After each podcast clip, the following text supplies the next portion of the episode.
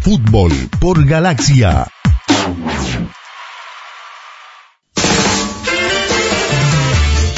Muy bien, seguimos por la 105.9 por Galaxia FM junto a la voz de salto.com, nuestra radio online que nos retransmite en el norte del país. Muy bien, las 8 de la noche vamos a saludar eh, a un campeón que tuvo el fútbol uruguayo con el Club Atlético Peñarol eh, en el año 2003, eh, pero además una figura excluyente.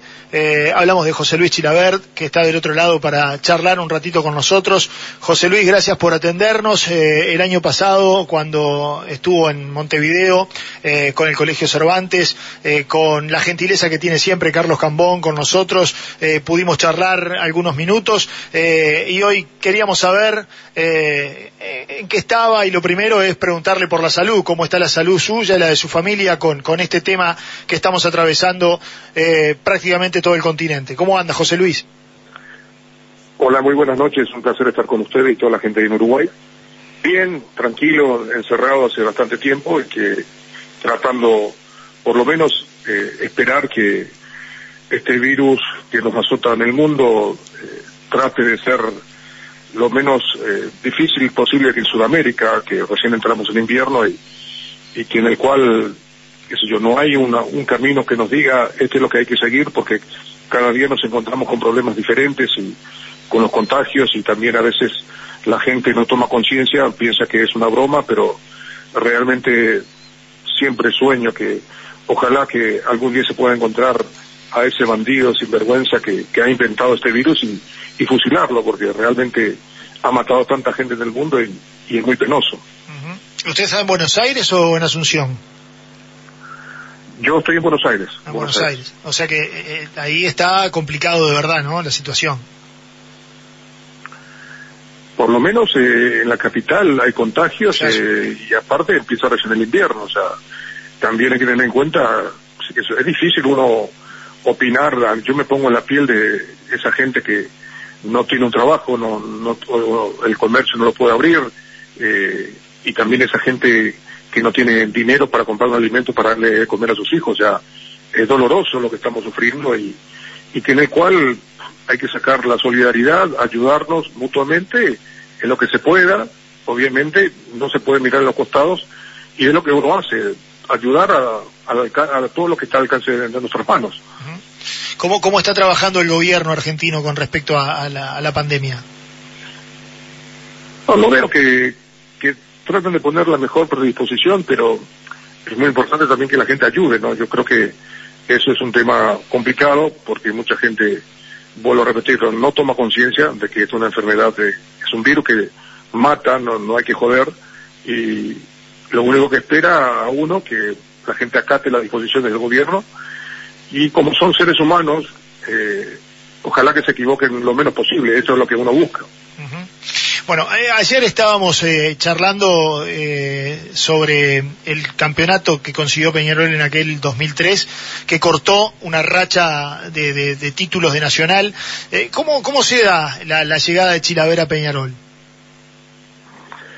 Mire, yo venía de Francia, de, de terminar el contrato con el Racing de Estrasburgo, de ser campeón en Francia, ganamos la Copa Francia con el Racing de Estrasburgo. Vine en, ya con la intención de retirarme del fútbol y ocurrió un llamado de, de la gente de Peñarol, que en el cual querían una reunión conmigo.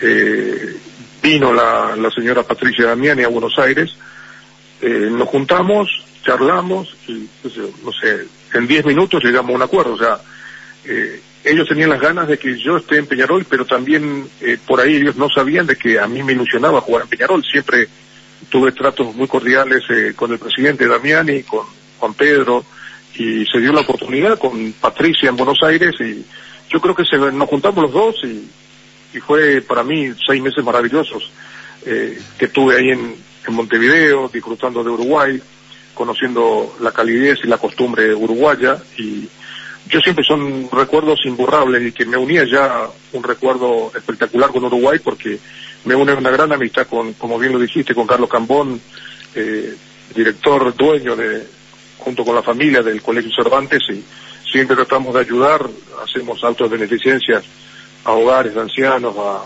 a al hospital para ir a Rosell, a otros lugares también carenciados, pero uno lo hace de corazón, es eh, ayudar, o sea, siempre soñé de que cuando era pobre, porque les comento de que cuando empecé, eh, nosotros con mis hermanos jugábamos con un pomelo verde a la pelota en la calle, descalzo, y, realmente cuando se rompía el pomelo nos trepábamos otra vez por el árbol en la casa de mi abuelo y sacábamos otro pomelo y salíamos jugando, nos sacábamos dos o tres, porque sabíamos que después teníamos que tomar.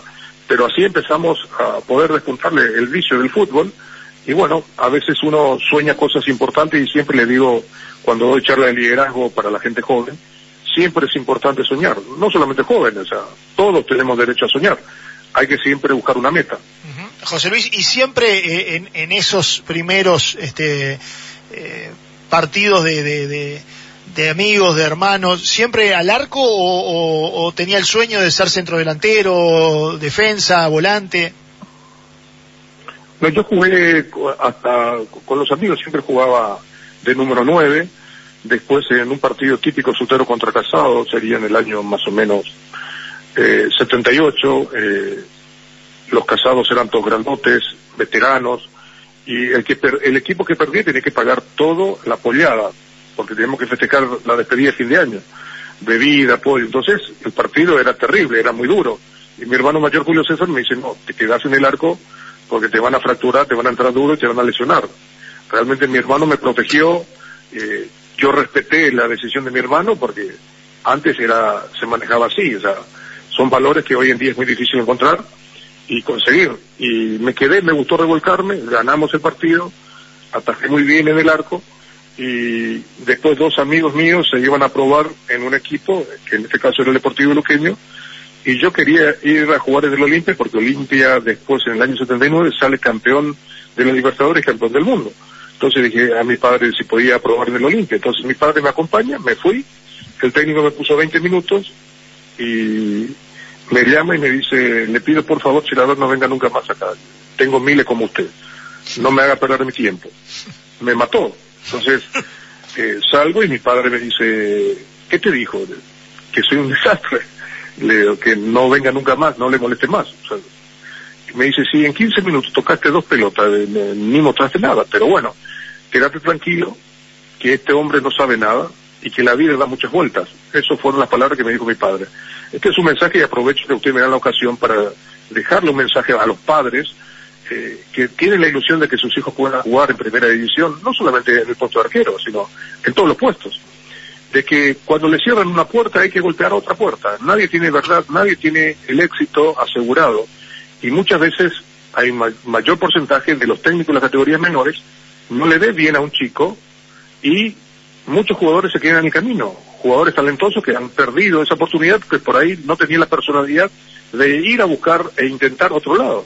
Entonces, eh, yo creo que el mensaje también de que todos los entrenadores de las categorías menores deberían tener un poco de psicología y decir, hay varias formas de poder decir las cosas. Me hubiera dicho, mire, Chilaver, eh, tengo cubierto el puesto, me parece que usted tiene condiciones, pero vaya a buscar eh, en otro equipo, pero no me, usted es un desastre.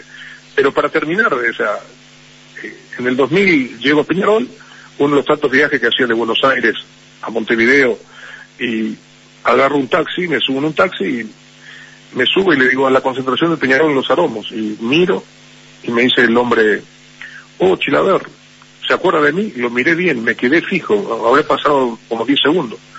Y reacciono y le digo, sí, la verdad que es imposible olvidar su cara, porque usted tuvo una visión bárbara, usted me dijo eh, en el año 79 que yo era un desastre para jugar al fútbol. Y mire cómo terminamos la historia. Usted terminó siendo taxista y yo sigo jugando al fútbol. Qué diferencia, ¿no? Acá en Montevideo. bueno, ese es el destino.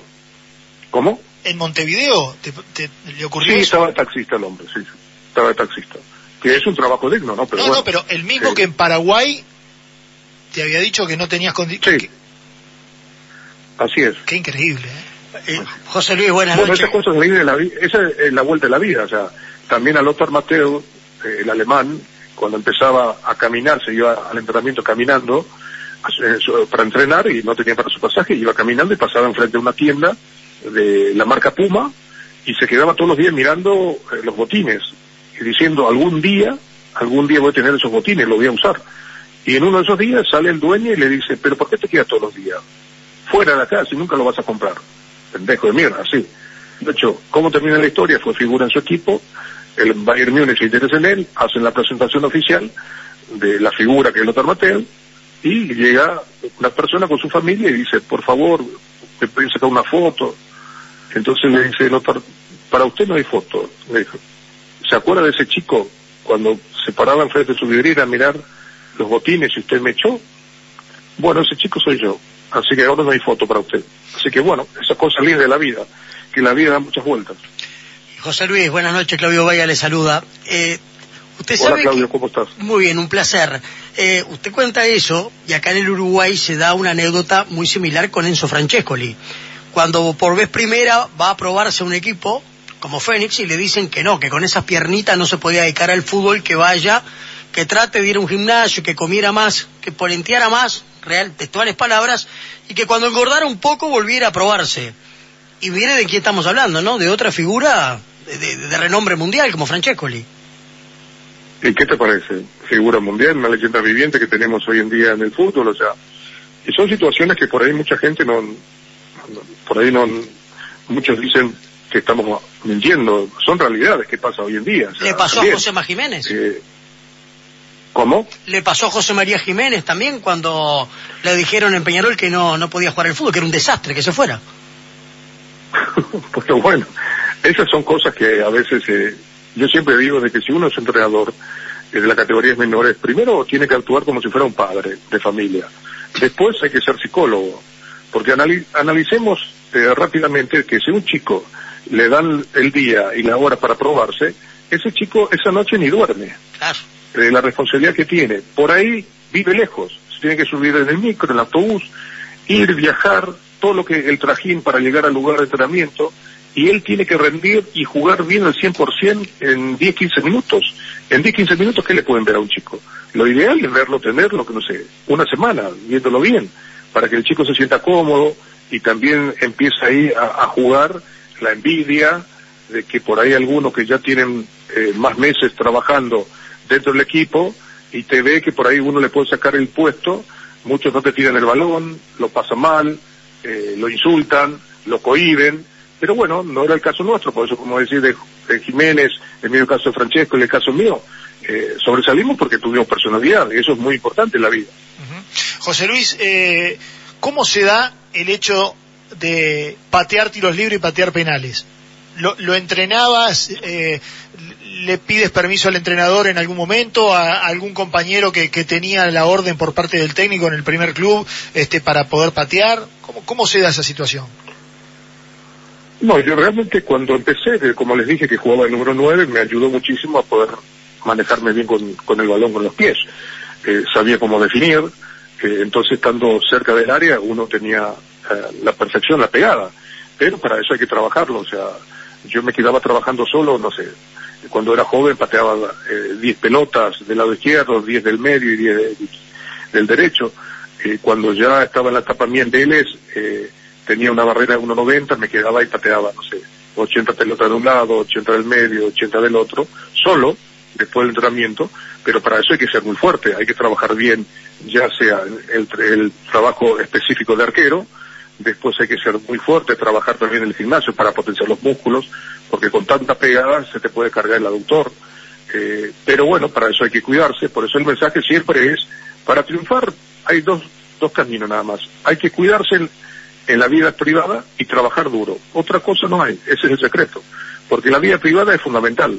Cuando uno empieza siendo joven, empiezan los amigos a querer invitar, te invitan para ir a la fiesta, para ir a chupar, trasnochar, te invitan a fumar, eh, y uno depende de su físico. Por eso el cuidado en la vida privada es fundamental. Después, si uno tiene una condición técnica, eh, si uno se cuida, obviamente tiene que triunfar. Y eso es lo que hice, potencié trabajando solo en los entrenamientos, pegándole penales, tiros libres, y también pegada de tres cuartos de cancha directamente al arco. Eh, por ejemplo, el tiro libre que yo pateo fuertísimo en la final contra Nacional, que no son casualidades, yo venía practicando siempre, eh, el campo estaba mojado y obviamente eh, todo, eh, tanto la defensa de, Nacional y, y también mis compañeros de Peñarol estaban ahí atentos, le pegué fuerte que le cayó de sorpresa a Baba y que dio el rebote y bueno, estaba Joe Vicera ahí que se tiró en palomita, un gol espectacular y con ese gol salimos campeón con Peñarol, o sea, son cosas irrepetibles que es muy difícil verlo a un arquero hoy cruzar para patear un tiro libre, patear un penal o tirar tiros libres de esa manera por la influencia que generaba mi figura, eso es muy difícil contarlo, o sea, los técnicos cuando yo jugaba le decían eh, a sus defensores, por favor no hagan tiro libre al borde del área, mira que tenemos a Chilaver enfrente, entonces esas cosas eh, va a ser muy difícil repetirlas, pero también hay que tener en cuenta eh, el respeto y el cariño que yo tengo por el grupo donde yo he estado y también por eso me dejaban salir a patear. O sea, también el entrenador sabía perfectamente de que si salía a ejecutar era porque yo sabía de dónde era la posición. Eh, José Luis, ¿usted es consciente que en el 94 cuando marca su primer gol se metía en la historia mundial por ser el primer arquero que de tiro libre marcaba un tanto?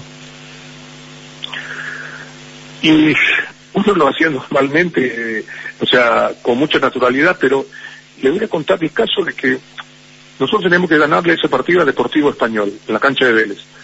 Cancha había llovido toda la tarde y faltaba dos minutos, dos, tres minutos para terminar y, y salgo tres cuartos de cancha por el sector izquierdo y una falta y le pego fuertísimo y le cometen una falta a Flores al borde del área. Yo volvía para mi arco y en eso escucho a Bianchi y me dice, José, José, porque... Y me llama, miro y me hace el gesto, anda, tiralo vos. Entonces yo voy corriendo, dije, esta oportunidad no me la pierdo, que era lo que uno estaba buscando. Claro. Pero Bianchi me veía siempre, los, después de los entrenamientos, Bianchi cuando iba caminando para el vestuario, yo me quedaba solo, preparando solo, ponía un chaleco en el ángulo de un, de un arco y en el otro ángulo otro chaleco y la barrera. Y pateaba solo. Había sido que Carlos Bianchi lo miraba. De ida, se quedaba un ratito a mirar a ver cómo yo le pegaba la pelota. Y bueno, se dio ese caso, había el compañero eh, Roberto Trota, quería tirarlo, le pedí, se enojó Trota conmigo, pero bueno, el liderazgo hay que hacerlo valer dentro del terreno de juego y, afuera. Y acomodé, yo sabía que tenía un solo tiro ahí para asegurar, porque si no, no me iba a dar ninguna oportunidad. Y le puse y le puse dos hombres en la barrera, entonces el arquero de Deportivo Español, Pontiroli, no veía el balón cuando iba a salir y le pego fuerte con comba en el pote de él y salió perfecto, entró en el ángulo con una comba terrible. Era un obús que entró en el arco y la verdad, eh, no sé, estaba como si fuera un niño eh, de una cuna muy humilde que lo llevaron, lo subieron, lo subieron en un avión de primera clase y lo llevaron directo de Disney. Era lo máximo, o sea, espectacular, o sea, y bueno, ahí nace todo, la responsabilidad que generaba ya mi figura y después obviamente ya la hinchada de Vélez cada vez que había tiro libre pedía por mí, pero eh, lo interesante es que el respeto y el y también la responsabilidad que uno tenía y el cariño de, Carlos Bianchi que me dio esa oportunidad de irme a tirar, él sabía la perfección de que yo como yo lo ejecutaba porque me veía practicar. Todo es cuestión de práctica, nada es nada te regala, en la vida nadie te regala nada, salvo que sea, no sé, piquetero que esté en el subsidio del gobierno, nadie. pero bueno, eh, así estamos en Sudamérica. Pero, eh, ¿cuánto tomó dimensión de ese gol al Deportivo Español que usted marca faltando dos o tres minutos, que en ese momento era un gol de la victoria agónica frente a un equipo que ustedes no podían perder? Pero ¿cuándo toma real dimensión que se transformaba en el primer arquero en el mundo en marcar un gol de tiro libre? Porque no era un gol más, marcaba un hito en la historia. No, y siempre uno trata de dejar un legado, pero en mi cabeza pasaba convertir ese gol, iba a entrar en la historia. Resumiéndote que en ese campeonato nosotros vamos a jugar el último partido contra Estudiantes de La Plata. Eh, y también es que Vélez hace un montón de años que no salía campeón, Vélez había salido una sola vez campeón, con, justamente con Carlos Bianchi y Daniel Willington, los ídolos de Vélez. Y cuando fuimos a jugar contra Estudiantes de La Plata, eh, cuando Carlos Bianchi da la charla, cuando da la charla técnica, y llegamos en el punto que quién iba a tirar el penal. Y cuando dijo, ¿quién tira el penal? Entonces nadie hablaba. Entonces yo del fondo levanto la mano, le digo, tiro yo, le dije a Carlos. Y me dice, bueno, bueno, ok, José. Y ahí dos compañeros dicen, no, no, tiro yo, dice un compañero. El otro dice, no, tiro yo. los dos atacantes. Entonces, ahí, eh, Bianchi le dice, José, le dejamos a y vos te tercero. Bueno, perfecto. Vamos al partido, minuto 92, le hacen un penal a Raúl Cardoso, el lateral izquierdo nuestro, que era un fenómeno, era un genio jugando por el sector izquierdo, le hacen un penal y la, los dos compañeros que dijeron que iban a tirar, que estaban nominados primero y segundo, eh, se pasaban la pelota uno al otro. Cuando yo veo eso salgo corriendo. Salgo corriendo y en la mitad de la cancha Bianchi me grita, José, anda, tiralo vos. Entonces yo me voy, mientras estaban pasando la pelota, le saco, me pongo en el medio, le agarro la pelota y le saco y los dos se quedan mirando, como diciendo, este está loco. Entonces acomodé la pelota. ¿Y cuál es la diferencia? Pienso yo, mi manera de ser, mi manera de ver eh, el mundo del fútbol, esa situación, ellos pensaron de que una responsabilidad enorme, que si por ahí fallaban, iban a quedar marcados que por culpa de ellos Vélez no salió campeón. Y yo pensaba solamente si convierto quedo en la historia, Claro. eh, como el ídolo de Vélez. Esa es la diferencia. Siempre los líderes positivos son aquellos que corren riesgos. Por eso ustedes tienen a un presidente como el señor Lacalle que, que ama a Uruguay y que tiene que apoyarlo. Un presidente como él es un lujo tenerlo como presidente. ¿Por qué? Una persona joven que quiere lo mejor para su país, quiere que venga, que vayan gente a invertir en el Uruguay y también enseñarles la cultura del trabajo a la gente. Ese es el camino. Y, y ustedes tienen un gran presidente, tienen que apoyarlo. Aprovecho esta oportunidad para enviarle un gran abrazo porque es un ganador, una persona exitosa y que ojalá Dios quiera que siempre tenga esa bendición y que Dios le, le dé ese camino y esa sabiduría para que conduzca bien el destino de Uruguay. Eh, José Luis, ya que entró en el tema de la política, eh, ¿alguna vez eh, usted dijo que, que, quería incursionar en la política? Eh, ¿No ha podido, no ha encontrado el espacio, lo ha hecho, se ha arrepentido? ¿Cómo está esa situación? ¿Está en un, en, un futuro cercano? Mire, yo no, descarto. Yo tengo 54 años. A todos los candidatos que he apoyado en mi país, eh, ha ganado como presidente, ha ganado. O sea que quiere decir que tengo una imagen de credibilidad. Eh, lo que sí te puedo decir es que entrar en el mundo de la política es totalmente diferente a lo que uno la vida como una no se te cambia la vida. Entonces, lo fundamental para entrar en la política, para ser candidato a presidente, primero hay que ver cómo da mi imagen qué aceptación tengo con la gente. O sea, pero esa es la gente el que tiene que decidir. Te puedo decir nada más de que, lamentablemente, en mi país, hoy en día, no hay candidatos potables. Llámese de cualquier partido. Esa es la realidad. Y que mi gente, la gente de, de Paraguay, necesitamos personas honestas, transparentes, que fundamentalmente no podemos vivir eh, siempre en un ambiente de corrupción, de impunidad, porque la gente quiere vivir en una sociedad normal, transparente, que la persona que trabaja, que quiere ganar su dinero, ir a sus casas a disfrutar con su familia y también enseñarle a la gente para que pueda trabajar. No se puede empezar a regalar dinero porque sí, dar subsidios, porque eso generar vagos. Hay que enseñarle a trabajar. O sea, yo quiero lo mejor para Paraguay.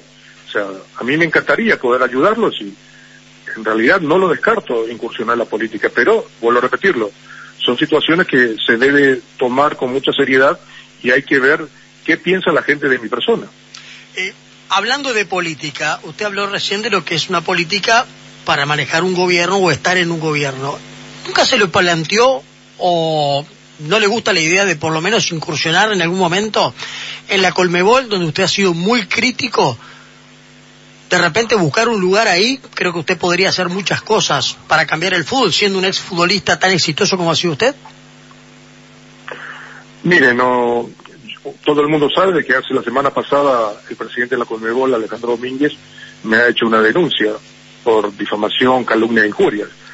Eh, la Conmebol estaba blindada, eh, nadie podía ni aparecer por ahí, ni mandar ni una carta, eh, pidiendo alguna a un informe sobre dónde van a parar los dineros, ingresa dentro de la Conmebol y hoy en día, al hacerme la denuncia, tengo las puertas de la Conmebol abiertas. El 16 de junio tengo eh, la citación para conciliar. Ya le dije a mi abogado que nosotros no vamos a la conciliación. Tengo entendido que Domínguez dijo lo mismo. Vamos a juicio oral. Tendrá que dictaminar eh, qué juez o jueza nos tocará. Y ahí vamos a, a y mostraremos todos los papeles. O sea, ahora él me dio la oportunidad de abrirme la Conmebol y vamos a enterarnos de todas las cosas de su mala administración, porque convengamos que Domínguez participó desde la gestión de, desde el 2014 y él cuando asumió habla de que dentro de la Conmebol eh, había un ambiente de corrupción, encontró una casa totalmente destruida económicamente y moralmente. Eh, después, obviamente, hay muchas situaciones que por ahí el hincha común no ve. Hay que buscar la transparencia. Yo lucho para buscar defender los derechos del jugador de fútbol, del entrenador y también de los equipos de fútbol, porque todo el dinero que ingresa en la Comebol debería parar a la cerca de los clubes.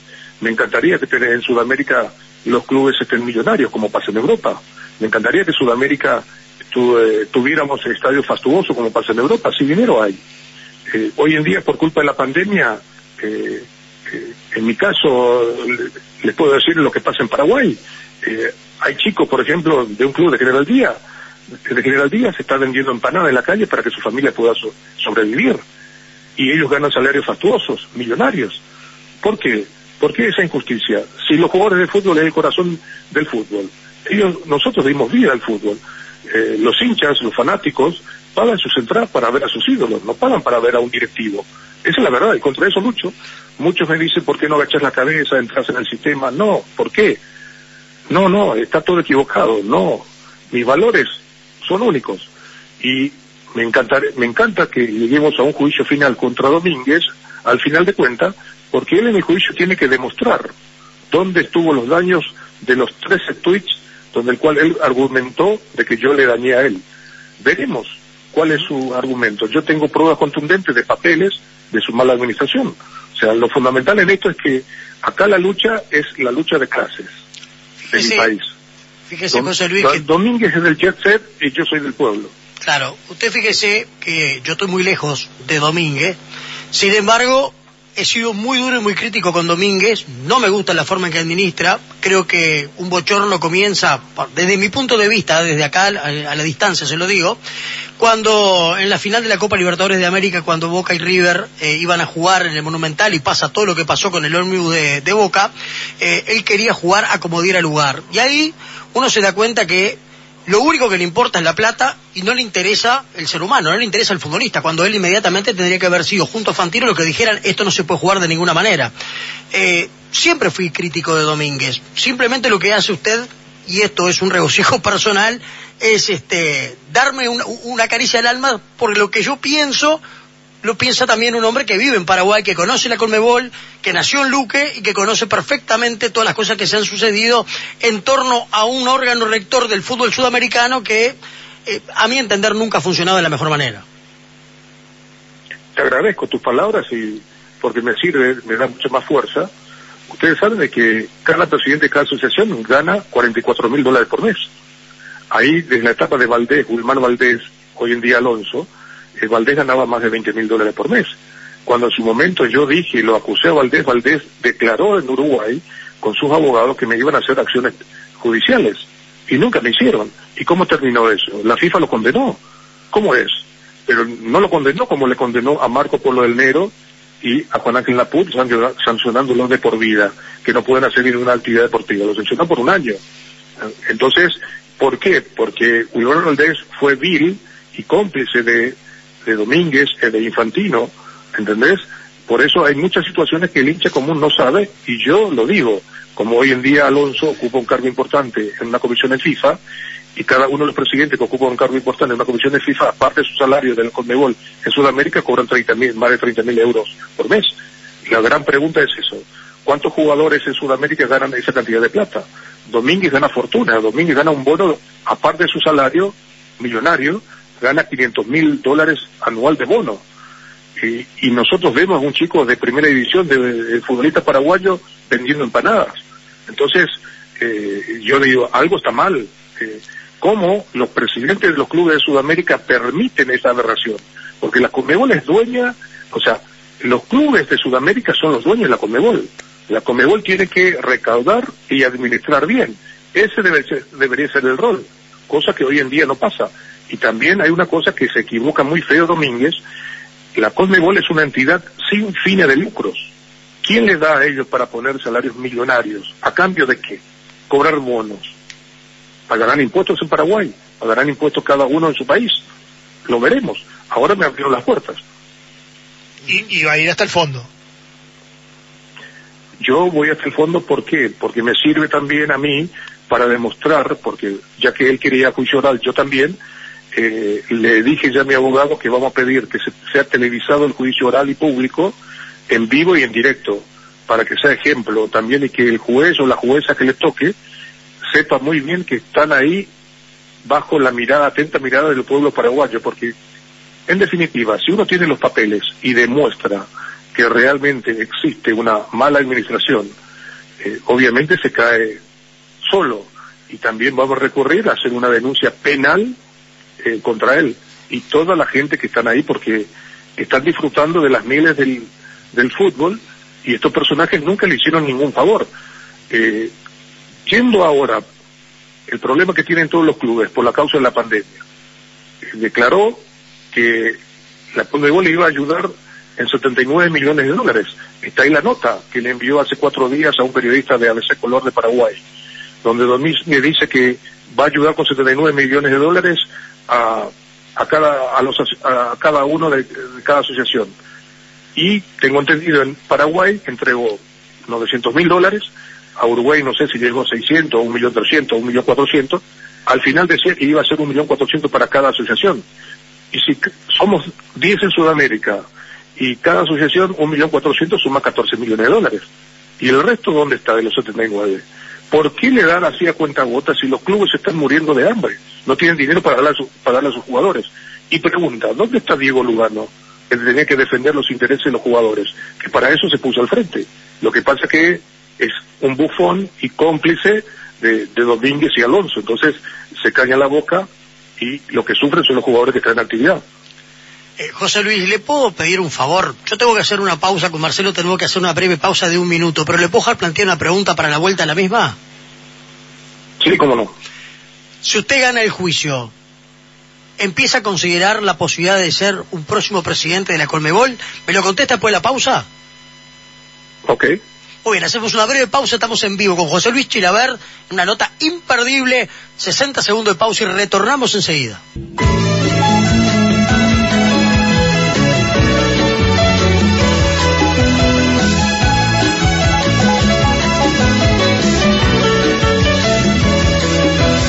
Galaxia FM 105.9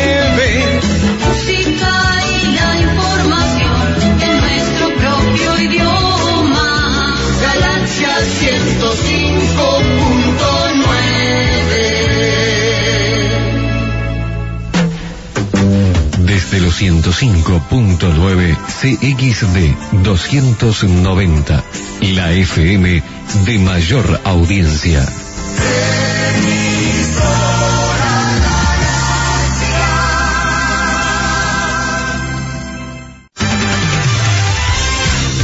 Antel continúa presentando Fútbol por Galaxia.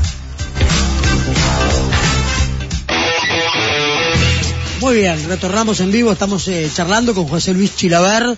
Eh, le agradecemos, José Luis, el tiempo por habernos esperado. Le dejamos planteada una pregunta previo a la pausa, si una vez que se dé el juicio que usted va a tener con Alejandro Domínguez, ojalá sea, como dijo usted, que se pueda ser televisado en directo, porque eso también es una forma de que los jueces sean transparentes y cristalinos a la hora de actuar. Eh, si usted gana el juicio, si se, se empieza a, a- a preparar para ser presidente de la Colmebol, si le, le gustaría el desafío. Mire, yo creo que también eh, hay dirigentes capaces, eh, dirigentes honestos que quieren lo mejor para el fútbol. Habría que consensuar entre todos, pero te diría, hoy en día no, no entra en mi cabeza. Pero bueno, son los presidentes de los clubes, como te dije al principio, que son los dueños de la Conmebol. Y son ellos los que tienen que elegir a los candidatos, todo eso, y personas capaces y que busquen transparentar el mundo del fútbol y que también de que la competición sea equilibrada, que sea honesta, transparente, que no se tape eh, casos de doping, eh, los jugadores mal inscritos, eh, como caso ahora Estudiante de La Plata está pidiendo que le devuelva los puntos porque en la final que había disputado, creo que fue en la Recopa, algo así que está mal inscrito eh, el jugador del equipo rival. O sea, entonces son situaciones que en el cual hay que cortar de raíz y esto es muy simple. Si una persona tiene cáncer y va y el, y el especialista va, lo tiene que tratar de extirpar, tratar de sacar todo lo que te genera el cáncer. Acá hay que hacer lo mismo. hay que cambiar todo porque estos personajes, Domínguez fue el lugarteniente de Juan Ángel Naput, hoy preso en los Estados Unidos por el caso FIFA Gay. Eh, Domínguez, de su administración, habló claramente y sigue vinculado con la empresa Full Play, que tiene sede en, en Uruguay, o sea, es de, de la familia de padre e hijo Hinkis. Todo el mundo conoce. Eh, hay muchas situaciones que el hincha común no sabe y que por ahí muchos dicen, ¿por qué Chilaver eh, toma esta decisión en vez de estar tranquilo? Correcto, tienen razón, pero a mí me encanta defender los valores, la identidad del futbolista. Nosotros a los 18 años te dicen que sos joven, a los 30 somos viejos, jubilados jóvenes. ¿Y cómo puede ser que estos personajes van a lucrar toda su vida, ganan fortuna de dinero, que por ahí un chico que tiene toda la ilusión de jugar al fútbol, le cortan su carrera porque no tiene una infraestructura. Me encantaría que, eh, como dije, que tengamos estadios fastu- fastuosos en Sudamérica y también los lugares carenciados, construir canchas de fútbol para que nuestros niños puedan seguir jugando al fútbol. Eso es dejar un legado. Ese es es el proyecto que uno tiene en la cabeza. José Luis, eh, ¿qué le merece Tapia, el presidente de AFA? Mire, después de que Lionel Messi dijo que no quería pertenecer al antro de corrupción que estaba dentro de la Conmebol en la- después de la Copa América en Brasil, que Argentina queda eliminado, la Conmebol sale y lo sanciona a Messi, lo amenaza a Messi que le va a sancionar duramente por sus palabras, por sus dichos, y eh, Claudio Tapia fue sacado de la Conmebol, perdió poder, y le sacaron de una comisión de FIFA, a tal punto que Alonso ocupa el cargo en lugar de Claudio Tapia en FIFA. Eh, habría que ver también eh, por eso cuántos son los salarios que ganan estos personajes ahí. Y estuve con el señor Claudio Tapia y él quería lo mejor para la Argentina, defendió como tenía que ser. Y bueno, hoy en día está ahí al lado de, de Domínguez. A veces no, no entiendo las cosas porque me ha, me ha dicho cosas que irreproducibles en contra de Domínguez, pero bueno, eh, a veces la gente cambia. Yo no es mi caso. Yo no cambio, tengo mis valores, lucharé por ahí para muchos. Estoy equivocado, para mí estoy en la verdad y voy hasta el final, siempre defendiendo los valores y también a los jugadores. Eh, José Luis, volviendo al deporte, dejando un poquito de lado de la política. Eh, usted dijo en el arranque de la nota que tenía una gran ilusión por venir a Peñarol y así de hecho fue tras una conversación con Patricia Damiani que llegó en el 2013 al equipo enero. Tuvo seis meses, un pasaje corto y en el 2004 volvió a Vélez. Eh, ¿Le gustaría en algún momento volver a recalar en Peñarol en alguna función, volver a nuestro país para trabajar en Peñarol? Bueno, habría que hacerle una, esa pregunta a los dirigentes, a los que manejan, no, no a mí. O sea, Bueno, pero estoy... El deseo puede ser suyo, después siempre definen voy- los dirigentes. No, yo siempre estoy por Uruguay. Eh, estuvimos a- hace poco, antes de la pandemia, estuvimos con Carlos Cambón visitando ahí a lugares de carenciados, a, a hogares de, niños, a, los familiares que tienen problemas, los chicos, eh, por el tema del cáncer. Eh, siempre estoy con Uruguay, siempre, si no voy a Montevideo, voy a, a Colonia, hay mucha gente también de, por más que sean hinchas de Peñarol, también hinchas de Vélez.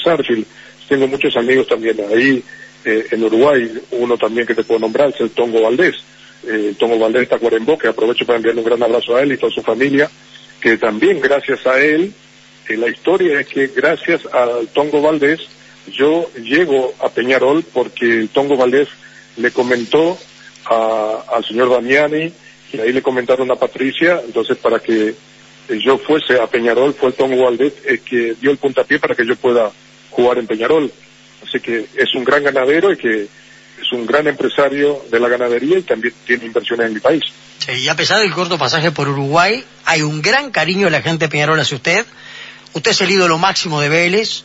Y hay respeto del hincha de Nacional. Y hay respeto del hincha nacional, ¿no? Que siempre que se habla de Chilaver, siempre pone el mejor arquero que he visto en toda la vida. Yo eh, solamente tengo palabras de agradecimiento de lo que he vivido, le quiero comentar. En, en todos los lugares que he jugado, no vi esa imagen que en la etapa mía, ¿no? En 2003, de ver el estadio centenario repleto y ver a un hincha de Nacional o de Peñarol al lado, disfrutando el espectáculo. Eso es lo correcto, eso es lo que debería ser. Después se transformó prácticamente en una batalla campal. ¿Por qué? Debemos tratar de disfrutar de un espectáculo de fútbol. Es como ir a ver a un teatro. Si por ahí no te gusta el teatro, no le vas a sacar la butaca y tirar a los actores. ¿Entendés? O sea, debemos tratar de convivir en una sociedad buena, tratar de recuperar un poco esos valores. eh, porque Nacional es una institución gigante, una institución modelo en el mundo, no solamente en Uruguay, y que en el cual siempre va a ser el clásico rival con Peñarol, o sea, eh, a uno siempre le encanta ganar, se puede jugar el clásico, pero ahí en más a mirarlo como un enemigo, no. Y yo vi, y eso, o sea, uno tiene un recuerdo tan grato de esa imagen, de disfrutar ese ambiente tan bueno jugando el fútbol. Es lo mejor. Le hago la última de mi parte. De aquel plantel que usted formó parte en el 2003, ¿mantiene una relación con todos los jugadores? Eh, ¿Ha perdido contacto con algunos? ¿Con Bengoechea, que ha estado en Perú, ha tenido contacto? Mira, te soy sincero que el que más hablo es con Nicolás Rotundo, eh, con Césaro eh, escribimos, eh, eh, de Sousa también eh, eh, conversamos, o escribimos por WhatsApp, por mensajes, después con Juan Pedro Damiani también, con Patricia Damiani también, o sea, siempre tengo una amistad y también con el presidente actual, el señor Barrera también, o sea, después otra gente de, de la Comisión de Peñarol, siempre uno está atento y también la parte de relaciones públicas siempre y también me une un cariño grande y no me quiero olvidar a la mutual de Peñarol que está en Asunción que lleva mi nombre. A la Peña de Peñarol es única y han estás, han estado haciendo un trabajo excelente regalando miles de tapabocas para hospitales ahí en mi país al hospital de Luque ahí en Ipané eh, ayudando a mucha gente también eh, al sector de la parte de, de la gente que sufre diabetes, le regalaron eh, un montón de, de kits para cuidarse eh, del control del azúcar, o sea, eh, es una peña de Peñarol espectacular que hace un trabajo brillante en mi país ayudando a mi gente, o sea, son cosas eh, imborrables y que eso demuestra la grandeza y el gran corazón de- del hincha de Peñarol. Eh, en el final, eh, José Luis, voy a hacer público un mensaje que me acaba de enviar Juan Pedro Damiani. Dice, crack Chilaver, en la familia lo queremos de verdad. Gran abrazo, mandale.